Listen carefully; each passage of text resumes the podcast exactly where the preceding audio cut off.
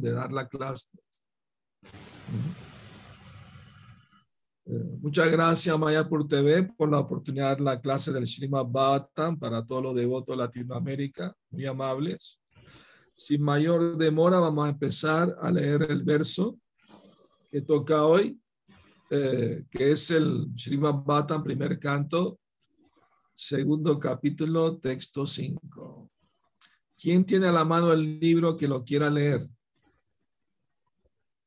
Yo lo tengo en computadora, pero si alguien tiene el libro a la mano eh, y quiere hacerlo, lo puede hacer. Si no lo leo en la computadora mismo.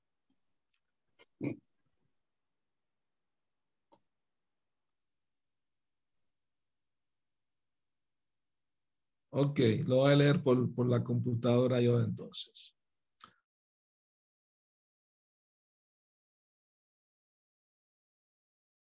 Vasudevaya, Om Namo Bhagavate Vasudevaya.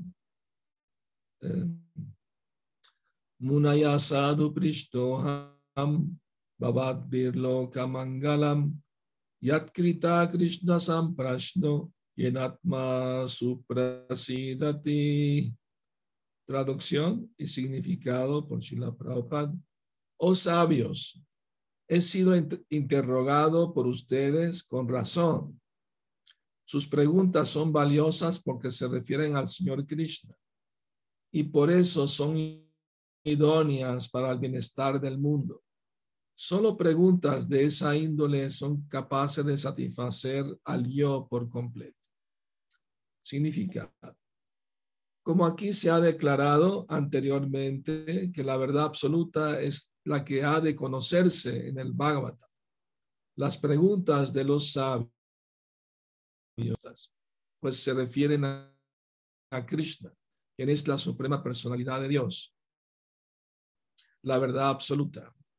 En el Bhagavad Gita 15:15, la personalidad de Dios dice que en todos los Vedas no hay más que el vivo deseo de buscarlo a Él, el Señor Krishna. Así pues, las preguntas que se refieren a Krishna constituyen la esencia de todas las interrogantes védicas. El mundo entero está lleno de preguntas y respuestas. Los pájaros, las bestias y los hombres están todos dedicados a la cuestión incesantes, preguntas y respuestas.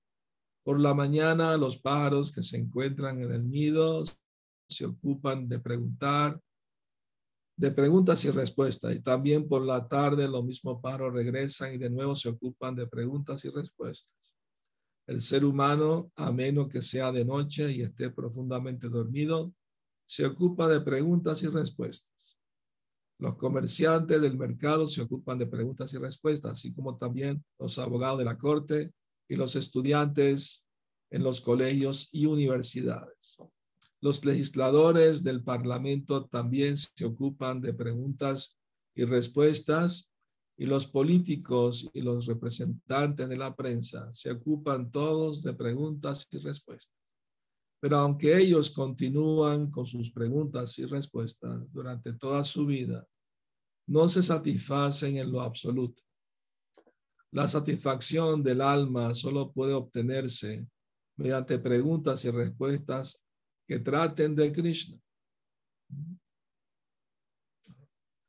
Krishna es nuestro más íntimo amigo, padre o hijo y objeto de amor conyugal. Olvidando a Krishna, hemos creado muchísimos objetos de preguntas y respuestas, pero ninguno de ellos es capaz de brindarnos plena satisfacción. Todas las cosas, a excepción de Krishna, dan únicamente una satisfacción temporal. De manera que si hemos de tener satisfacción plena, preguntas y respuestas acerca de Krishna, no podemos vivir por un momento sin ser interrogados o sin dar respuestas. Como el Srimad Bhattan trata de preguntas y respuestas que están relacionadas con Krishna, podemos obtener la más elevada de las satisfacciones únicamente con leer y oír lo que se dice en esta obra trascendental. uno debe aprender el Srimad Bhata y encontrarle así una solución a todos los problemas relacionados con los asuntos sociales, políticos o religiosos. El Srimad Bhata y Krishna contribuyen la suma de todas las cosas. Srimad Bhagavatam ki jai. Om Gyana Timirandasya Gyananjana Salakaya Chaksharum Militam Yenatasmai Shri Guravena Maha. Nací en la más oscura ignorancia y mi maestro espiritual Shila Prabhupada me abre los ojos con la antorcha del conocimiento. A él le ofrezco mis humildes, respetuosas reverencias. Bueno, queridos devotos, un verso muy importante porque nos habla de la importancia de indagar acerca de la verdad suprema, la verdad absoluta, Sri Krishna. Y se alaba parte de Sutta Goswami porque está agradecido con ellos por, haber hecho preguntas relacionadas con, con el Señor Krishna, la verdad suprema. Y esas preguntas son buenas para el bienestar de todo el mundo, ¿no? Y solo ese tipo de preguntas puede satisfacer plenamente nuestro ser espiritual. Como muy bien dice Prabhupada, desde temprano en la mañana, los pájaros, los animales, las, las personas, todos están haciendo preguntas y dando respuestas. Es interesante eso, quiere que los, animales también tienen su propio idioma para comunicarse, ¿no? Simplemente hacen ruido, ¿no? no, están hablando, tienen su propio idioma. Se dice en el néctar de la devoción que Krishna sabía el idioma de los animales y conversaba con ellos. Los pájaros, los monos, ¿no? todas las bestias. Entonces, eh, eso nos da a entender que la verdad suprema es personal, no es impersonal. Y por lo tanto, indagar acerca de esa verdad es de lo más importante de la vida. Ayer estaba conversando con una persona nueva que está apenas conociendo el movimiento y, me hizo varias preguntas. ¿Cómo uno sabe que eso es lo que realmente uno necesita o lo que uno quiere? Porque me puedo sentir atraído o no a la vida espiritual. ¿Qué importancia tiene? De lo más importante. A menos que uno haga las preguntas correctas sobre, como seres humanos en algún momento de nuestra vida, tenemos que hacernos esas preguntas. ¿Quién soy yo realmente? ¿Por qué estoy sufriendo? Esas son las preguntas que le hizo Sanatan Goswami al señor Chaitanya Mahaprabhu en su primer encuentro. ¿no? Eh, bueno, en realidad su, su, es o segundo encuentro. Lo importante es que él dijo, ¿qué a mí? ¿Quién soy yo? Y tapatraya, ¿por qué estoy sufriendo las triples miserias? ¿Ah? Las triples miserias son adiátmica, adibáutica, adidáivica. Adiátmica son las miserias que da el cuerpo y la mente. el cuerpo ya sabemos, enfermedades, dolencias, malestares.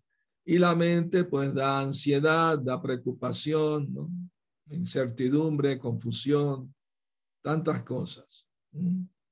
Entonces, y adibáutica son las miserias que nos dan otros seres vivos sean humanos o sean animales, siempre hay algo o alguien que nos molesta, nos fastidia. Un enemigo que habla mal de ti, un, perro que te quiere morder, un mosquito que te quiere picar, siempre hay alguien, alguien que te quiere fastidiar. Y adidáivica son las miserias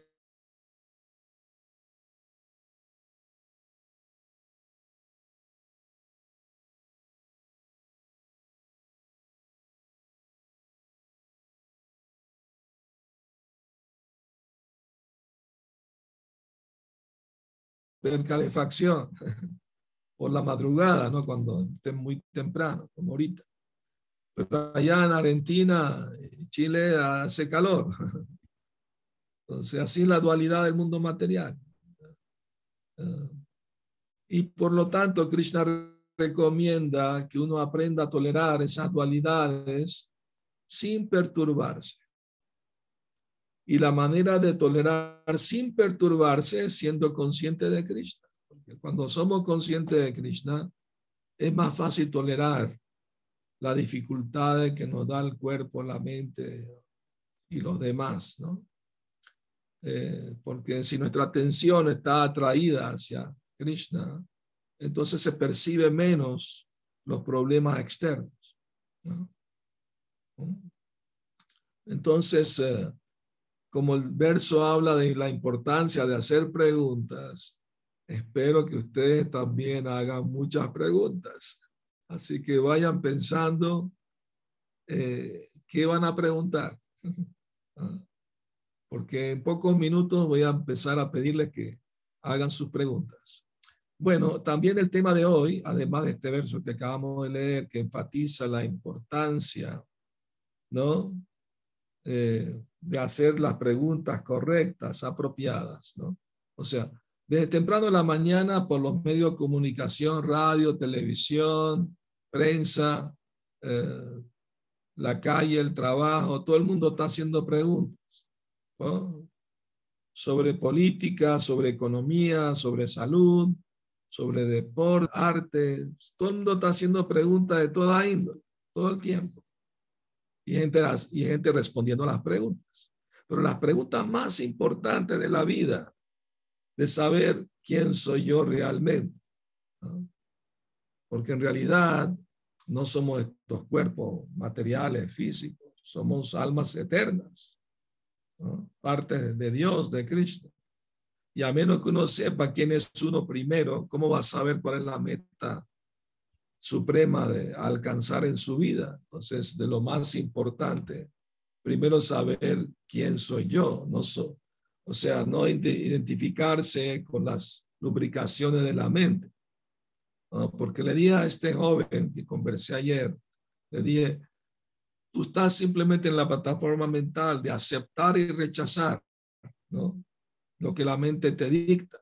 Pero si no eres la mente y no eres el cuerpo, entonces no estás haciendo la pregunta correcta. Tienes que saber qué preguntar. Muchas veces ni sabemos qué preguntar para nuestro beneficio eterno, ¿no? permanente. Todo el mundo está absorto nada más buscando la solución temporal a los problemas. ¿no? Si hace mucho frío, ponemos calefacción. Si hace mucho calor, ponemos un ventilador, ponemos aire acondicionado.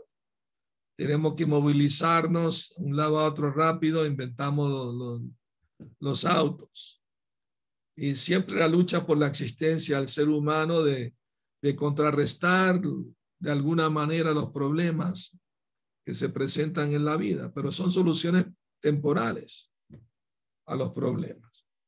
En cambio, la conciencia de Krishna ofrece soluciones permanentes. ¿Y cuáles son los verdaderos problemas del ser humano? Nacer, envejecer, enfermarse y morirse. Esos son los verdaderos problemas. Y nadie, nadie habla de el problema de la muerte. Sí, se preocupan por la enfermedad, ¿no? Contrarrestarla con tratamientos, medicamentos. La vejez no nadie la puede evitar. ¿no? Por más que intenten, todo el mundo va a envejecer. Y la muerte es inevitable también. Entonces, sabiendo esto, la pregunta sería, ¿cómo puedo dejar de sufrir? ¿Cómo alcanzo una vida permanente, eterna, feliz, para siempre? Esas preguntas, casi nadie se hace esas preguntas, porque no, no tienen información para tener una base para preguntar lo que realmente les conviene. Una vez un devoto le dijo a Prabhupada, Prabhupada, yo no puedo evitar pensar en mi propio beneficio. ¿Cómo hago para no ser egoísta? Y si la Prabhupada le dijo, bueno, piensa entonces en tu verdadero beneficio tu beneficio espiritual eterno. Eso es, eso es bueno. Pero si solo pensamos en el beneficio material nada más, entonces simplemente estamos eh, perdiendo el tiempo, porque por más que estemos cómodos, bien de salud, con los, sin problemas económicos, porque este joven también me dijo eso. No, yo nunca sufrí mucho en la vida, nadie me abusó cuando niño, no sufrí bullying, eh, bueno, tengo buena salud, bueno, mientras estás joven puede ser, pero no te olvides que algún día vas a envejecer. ¿no? Y no necesitas ser viejo para enfermarse. Ahorita con el COVID cualquiera se enferma. Sin COVID o con COVID, aunque resuelvan el problema del COVID permanentemente, eh, va a estar todo el mundo feliz. No, la gente va a seguir muriendo y enfermándose y todo lo demás. Entonces, eh, es una ilusión en la que estamos viviendo, ¿no? Eh, de pensar que si soluciona este problemita, el otro problemita voy a estar feliz. Pero solucionamos un problema y aparecen 10 más nuevos. Entonces, todo aparentemente está bien hasta que pasa algo. o sea, la vida del ser humano es una ilusión tan grande, ¿no? Eh, que Yudhishthir Maharaj, cuando le preguntaron cuál, cuál era la cosa más sorprendente en el mundo, y él dijo, lo que más me sorprende en el mundo es que todos los días tanta gente se muere, conocidos o desconocidos. Pero los que quedamos vivos, seguimos pensando, todo está bien, a mí no me va a pasar nada por ahora. ¿No? Tengo muchos años todavía de por vida, pero ¿quién puede asegurar eso? Nadie. ¿Me explico? Entonces, eh, para el ejemplo muy, muy crudo de los animales que están en el matadero. Uno a uno van desapareciendo, pero los demás siguen comiendo la comida que le ponen, todo está bien, me trae comida, no hay problema. ¿Ah? Pero no saben que uno a uno le va a tocar ¿ah? ser matado. Entonces así mismo estamos en este mundo y todos vamos a morir un día y no estamos reaccionando bien a tiempo de cómo escaparnos de aquí. Leí hace un tiempo atrás una historia verdadera de una vaca que estaba en matadero.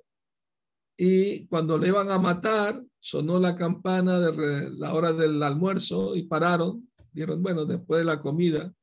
Y la pobre vaca olió algo que estaba raro y se puso muy, muy asustada. Y se saltó un muro de tres metros.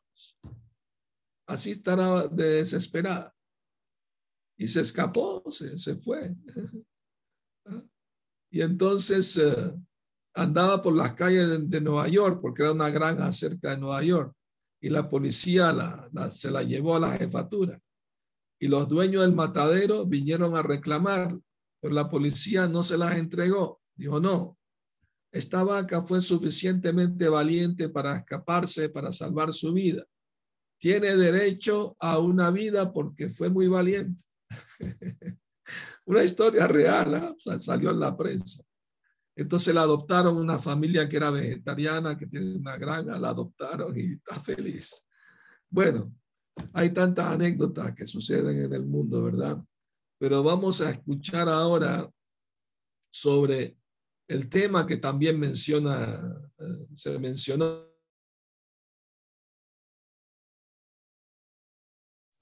eh, el primer demonio que Krishna mató era Putana. Eh, y él tenía solo tres meses de edad.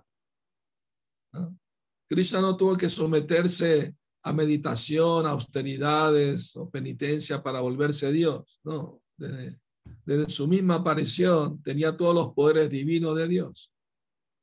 Sino de otra manera, ¿cómo pudo matar un demonio tan peligroso, tan grande?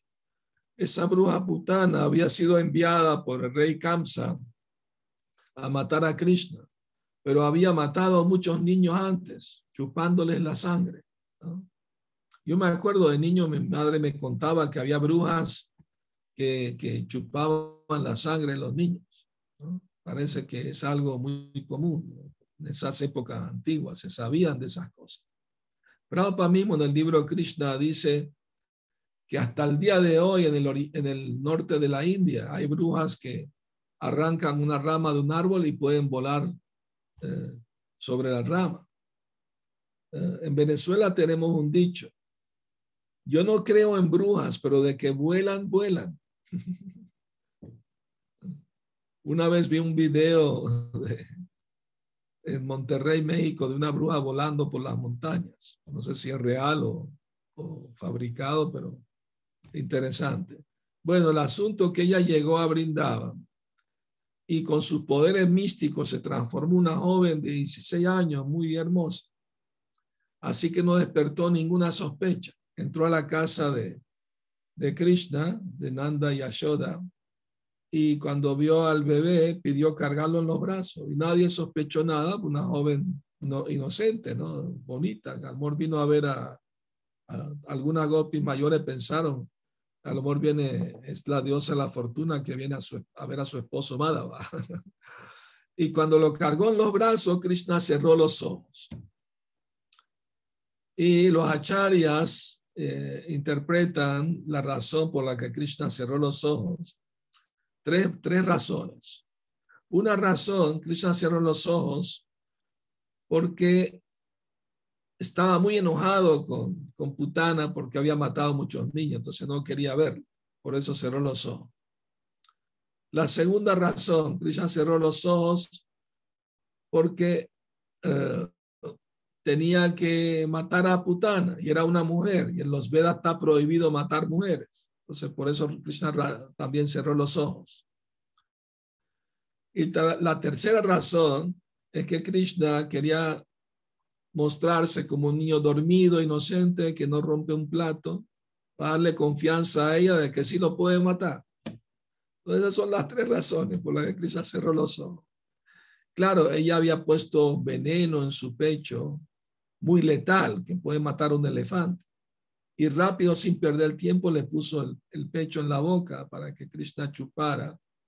Y claro, Krishna empezó a chupar de su pecho y, para sorpresa de ella no murió inmediatamente, siguió chupando, no solo no murió, sino empezó a chuparle la vida misma y ella sintió pánico, salió de la casa corriendo, tratando de quitarse a Krishna de encima, pero Krishna más fuerte se agarró y seguía chupándole su vida. Ella gritaba, niño, suéltame, suéltame, ¿no? Y cayó muerta asumiendo su forma original, que medía varios kilómetros de, largo. Y cuando cayó fue como un terremoto, toda la tierra tembló de lo grande y pesada que era. Todo el mundo fue corriendo a ver qué estaba pasando, todo el mundo asustado por el bienestar de Krishna. Pero Krishna seguía como un bebé gateando en el pecho de, la bruja putana. Rápido Yashoda lo agarró y llamó a los brahmanas para que cantaran mantras para la protección de Krishna, ¿no? Eh, Ahora bien, Putana, ¿quién fue en su vida pasada? ¿No? Hay un pasatiempo de, Brahma Vaivarta Purana que explica que Putana en su vida anterior fue la hermana de Bali Maharaj, el nieto de Prahlad Maharaj. ¿ah? Eh, y cuando vino Vamanadeva uh, al sacrificio de su hermano Bali Maharaj a pedir caridad, ella lo vio.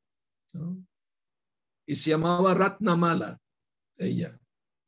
Cuando vio a Mamanadev, sintió un amor maternal muy fuerte, muy grande. Pensó, oh, este niño es tan hermoso.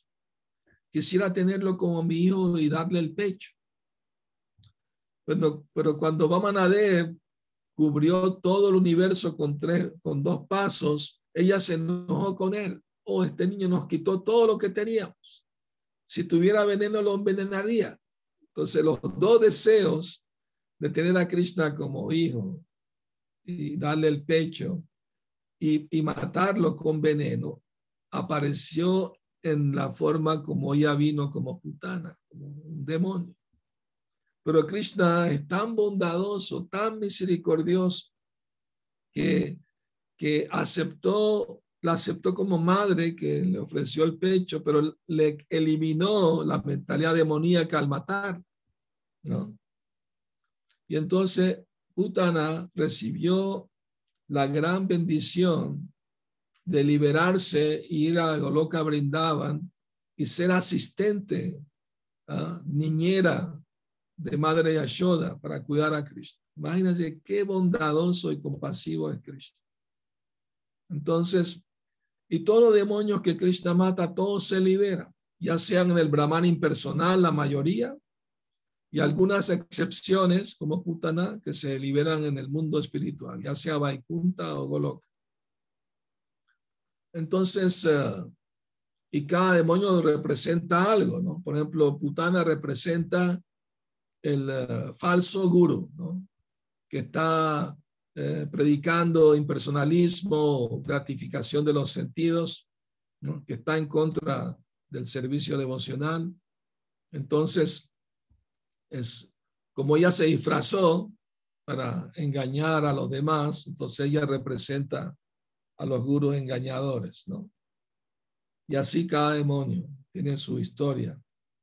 Bueno, ya habiendo hablado un poco de ese tema también, eh, le pueden hacer en cualquier momento, empezar a hacer sus preguntas o comentarios cuando gusten.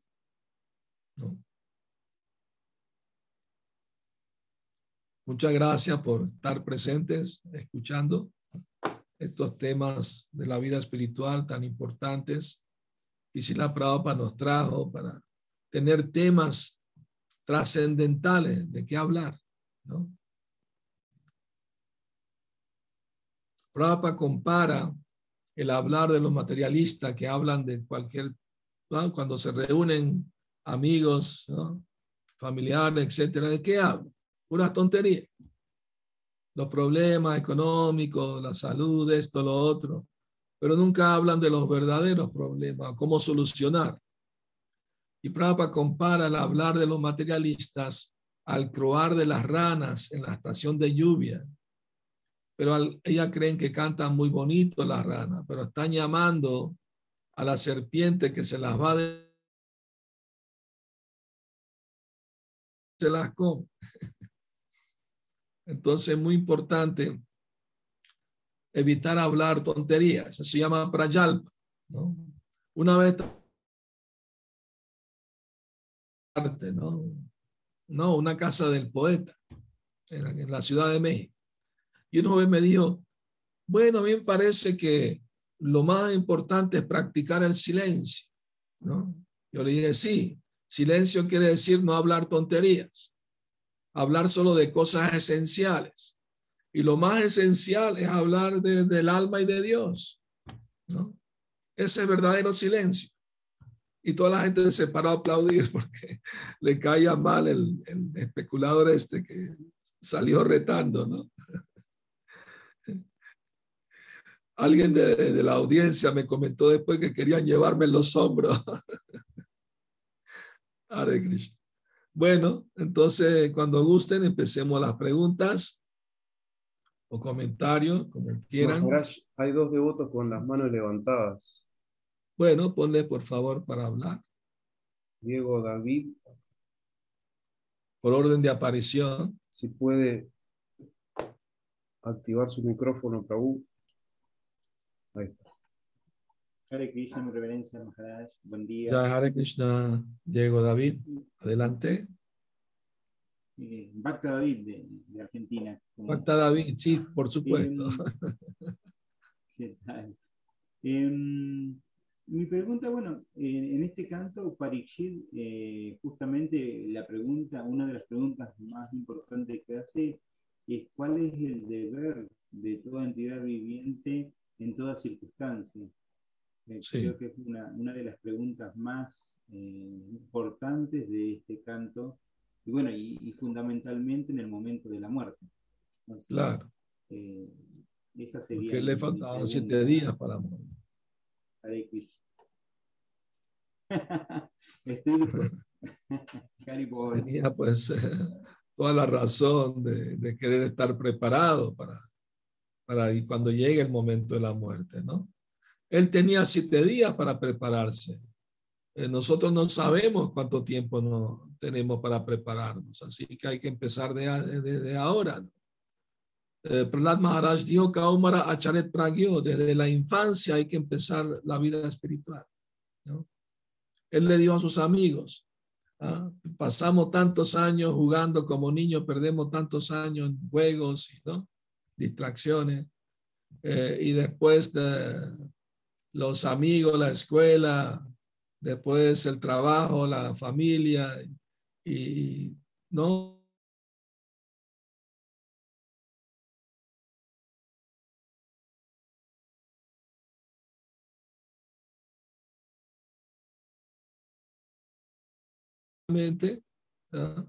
es buscar la verdad, la verdad suprema, la verdad absoluta. ¿Quién soy yo y quién, quién, quién es Dios? ¿Qué relación tengo con Él? ¿Qué hay después de la muerte? ¿Cómo me preparo para ese momento? Esas son las preguntas que todo ser humano en algún momento de su vida se tiene que hacer. Y lamentablemente la gran mayoría no, no se hace esas preguntas. ¿Comprende? Entonces, por eso el Srimad Bhattam enfatiza la importancia ¿no? de indagar acerca de la verdad suprema.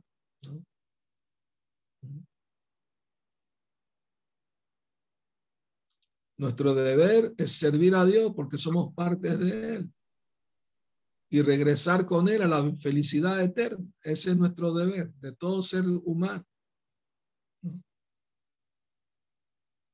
Nadie quiere sufrir, todo el mundo quiere ser feliz, pero nadie sabe dónde está la verdadera felicidad eterna, permanente. La felicidad material es temporal, viene y se va. Y se acaba con el cuerpo. Entonces, eh, ese es el problema. La gente no, no busca respuestas a los verdaderos problemas de la vida. Ni se hace esa pregunta.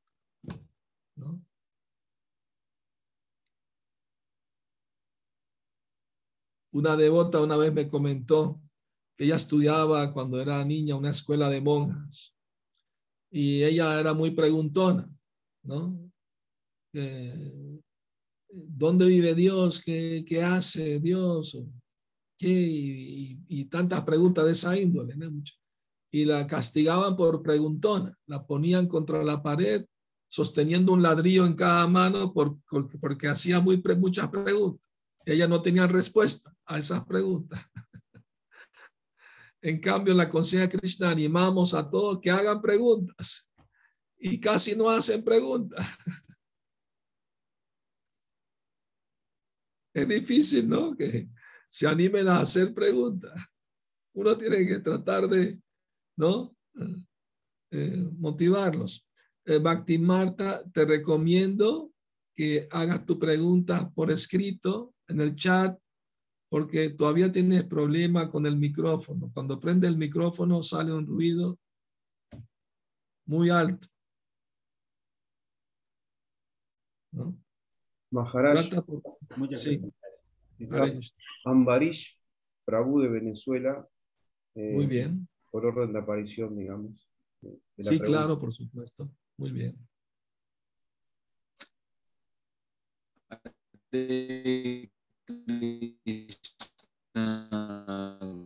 Se escucha muy entrecortado, Ambaris. Eh, escucha, no se escucha bien. Debe ser problema de internet. Mejor escribe tu pregunta porque habla de nuevo a ver si se corta otra vez. Si no. Hare Krishna Gurudeva, ¿me escucha mejor ahora? Ahora está mejor, si haga su pregunta. Eh, mi reverencia, Gurudeva. Eh, mi pregunta es en relación al demonio Kansa. he leído en algún sitio que él ya había tenido otras encarnaciones y había sido muerto por, por Krishna también. ¿Nos podría comentar un poquito sobre eso? Y también me gustaría, Gurudeva, que nos comentara sobre esa pintura que tiene detrás de verdad estoy muy impactado con, con, eso. No sé si nos puede comentar un poquito de ese pasatiempo, de esa pintura. Hare Krishna, Gurudeva, gracias. Bien, complacemos peticiones espirituales. bueno, el rey Kamsa en su vida anterior fue un demonio que se llamaba Kalanemi. Y una, y una, una guerra, una batalla entre semidioses y demonios. El señor Vishnu lo mató a Kalanemi. Ahora bien, una cosa interesante de Kamsa es que cuando era Kalanemi tenía seis hijos, ¿no? Esos seis hijos habían sido hijos de otro demonio, se llamaba Hiranyakashipu en su vida anterior.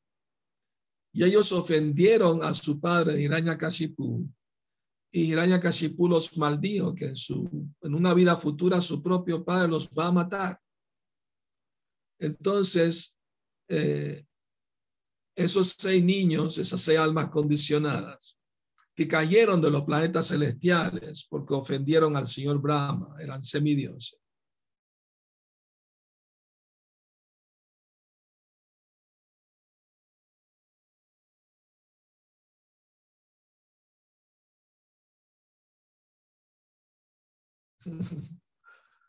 Entonces, eh, bueno, eh, eh, pero cuando Krishna liberó a, sus padres, Vasudeva y Devaki, de la cárcel de Kamsa, después de matar a Kamsa. Eh, de hecho, Kamsa se liberó, fue a Vaikunta, porque murió pensando en la forma de cuatro brazos de, Krishna.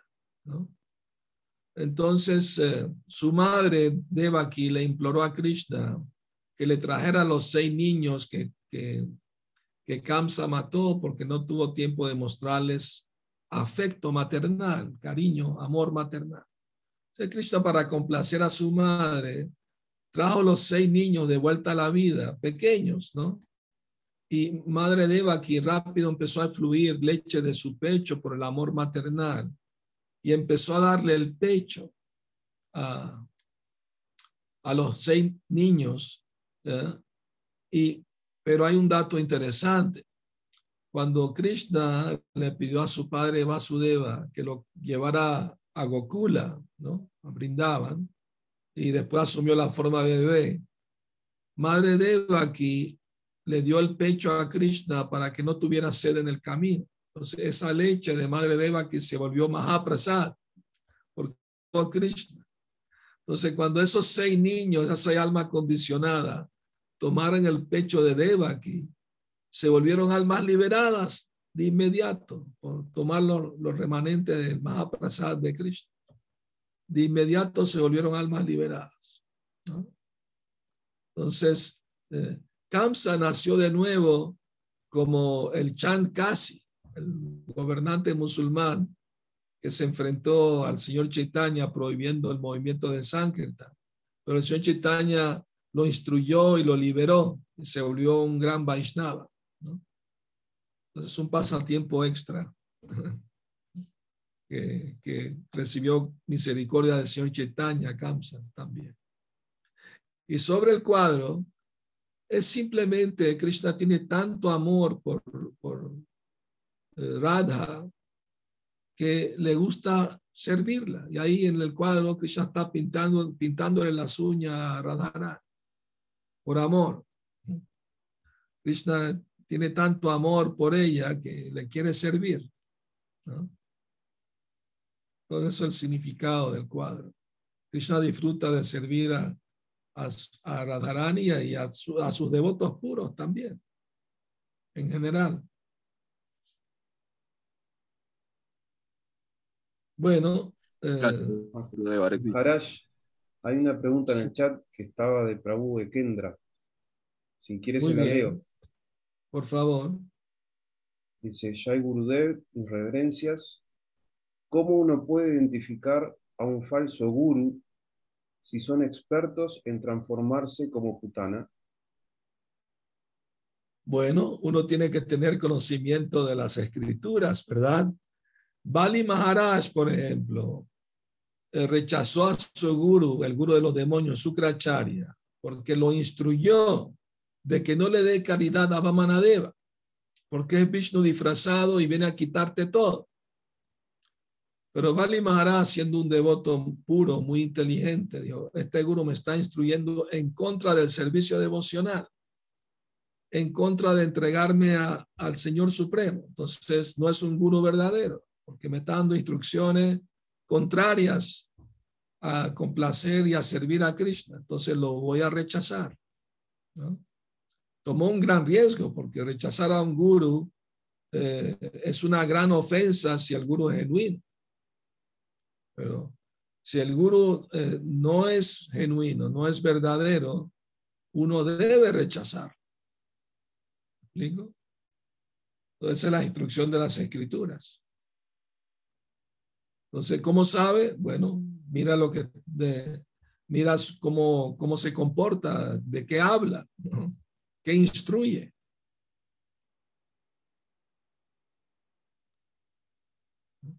El, el, el Upadeshamrita menciona cuando alguien es un guru genuino. Primero dice ¿no? que tiene que controlar los sentidos y la mente, las urgencias, los impulsos de la mente y de, los sentidos. Y puede hacer discípulos por todo el mundo.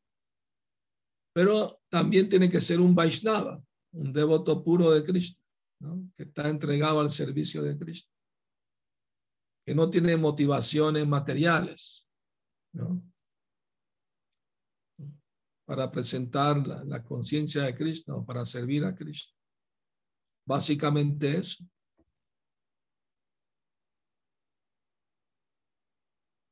Maharaj, hay una pregunta en el chat de Bakhtin Marta. Sí. Se la leo cuando me... Sí, por favor. Mi reverencia, Maharaj, todas las glorias a los devotos reunidos. Mi pregunta es, ¿qué sentido tiene la cremación? Los conozco, bueno. pero pienso quién, que quien querría volver de vuelta, no, pero pienso, ¿quién querría volver de vuelta al mismo cuerpo? Gracias, Gurudev. Sí, eh, es correcto, es una razón de que creman los cuerpos, porque se dice, ¿no? Las personas, pues, mundanas, comunes y corrientes, cuando abandonan el cuerpo, siguen apegados al cuerpo, quedan como por un tiempo como fantasma alrededor del cuerpo, ¿no? ¿Me explico? Entonces, la idea de cremar el cuerpo es ayudarlo a desapegarse de él ir al destino donde les toca ir por su karma. Y además es más limpio, ¿no?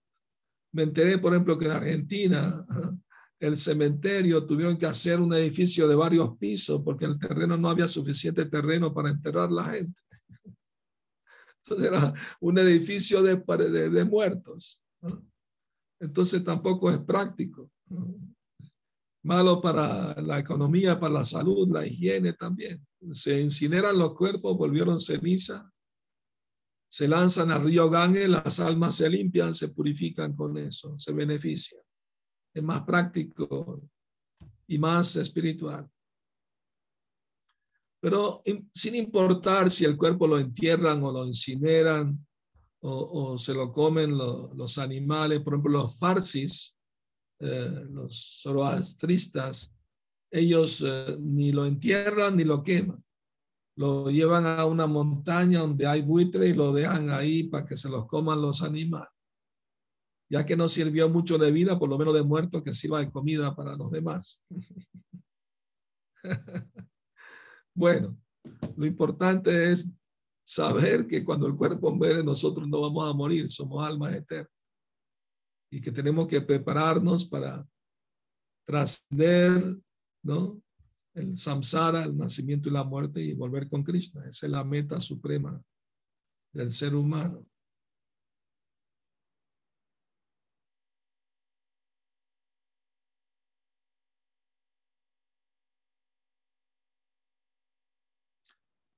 ¿Puede leer la pregunta de Amrita Ganga? Néctar Maharaj.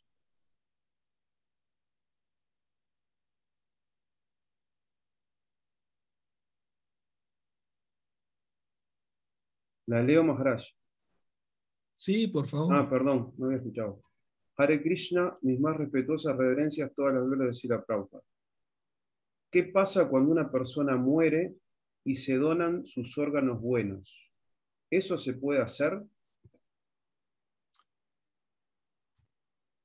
No. No, no se apagó tu micrófono, Eduardo. Maribol, ¿no me escuchó Maharaj? Sí. Sí, escuché que si ah. era bueno donar los órganos. ¿no? Perfecto. Eso es todo la pregunta, ¿verdad? Sí, sí se puede. Uh, ¿Cómo? Sí, sí se puede hacer. Yo sugiero que los devotos no lo hagan. por la sencilla razón de que ¿a quién le van a dar los órganos? A gente común y corriente, mundana, materialista. ¿Qué beneficio espiritual tiene hacerlo? Ninguno.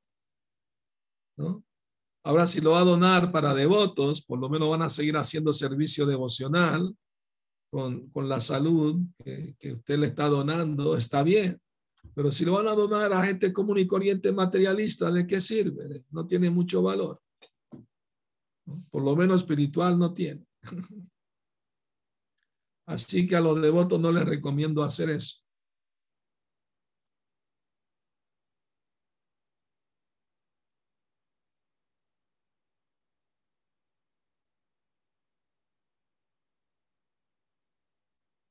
Hay otra pregunta de Sachi Devi. ¿La puedes leer, Eduardo? Por supuesto, Maharaj, mismo. Dice, Hare Krishna, querido Gurudev, cuando se incinera el cuerpo y estamos lejos del Ganges, ¿qué puede hacerse con las cenizas? ¿Es bueno dejarlas en casa? Hasta que alguien viaje a la India y se las lleve con él y las lance en el río Ganges. Pues hay una ceremonia que todos los años hacen en Mayapur para tirar la ceniza de los devotos al río Ganges. Entonces, eh, guárdelas hasta que alguien vaya a la India y cuando va la, la envía allá para que se realice el ritual, ¿no? Es lo recomendable. Y los devotos siempre viajan a la India.